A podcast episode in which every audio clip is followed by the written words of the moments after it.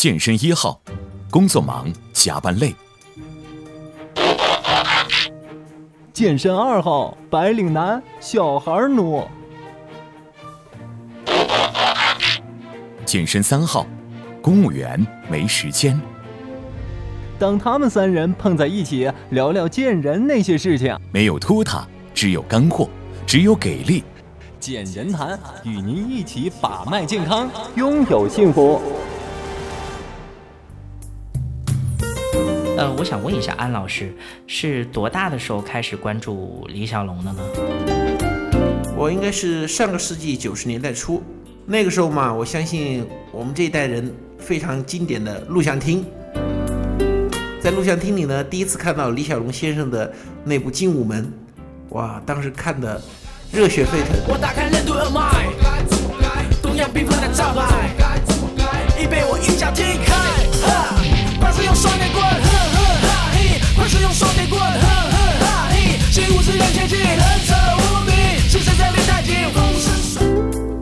像周杰伦那首歌里面唱的那样，东亚病夫的招牌已被我一脚踢开。很多年以后，当我听到周杰伦这首歌的时候，非常有感触，因为我当时看到李小龙把东亚病夫的招牌打碎的时候，那个场景的时候，非常激动，热血沸腾。是不是那种很酷的感觉，就瞬间就有了呀？对，感觉非常的酷，非常了不起。以前呢，我也比较喜欢看录像，但是那个时候看的多是史泰龙啊、施瓦辛格啊那一类的很大块的肌肉明星，没有想到过一个看起来并不高大、并不是太魁梧的明星，很瘦弱，对，有这么夸张的功夫，有这么大的功力。而关键在于，他拍摄的是时装片，不是像那种什么武侠片那样。你说武侠片，一个再小的人发挥出很大的力量，你也不觉得有什么太过分。对，因为他反正是武侠片嘛，是那种。但是这个的话，你就觉得哇，原来现实当中也有人这么厉害呀。所以我们在那个时候就觉得，用广东的话说叫“顶那个法呀”，就那种感觉就很深刻了。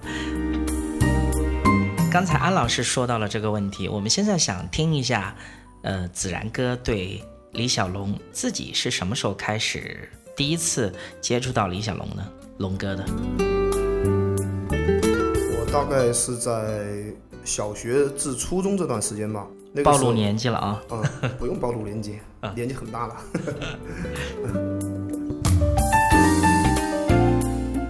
用英语说应该是 long long ago 是吧？嗯，对。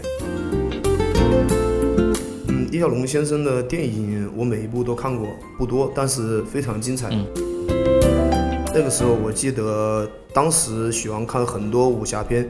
那个时候的武侠片已经开始有，比如说像徐克这些导演的片子，他比较他比较飘逸，然后比较写意一点。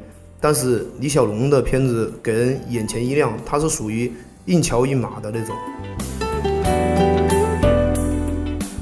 这种我个人是比较喜欢的。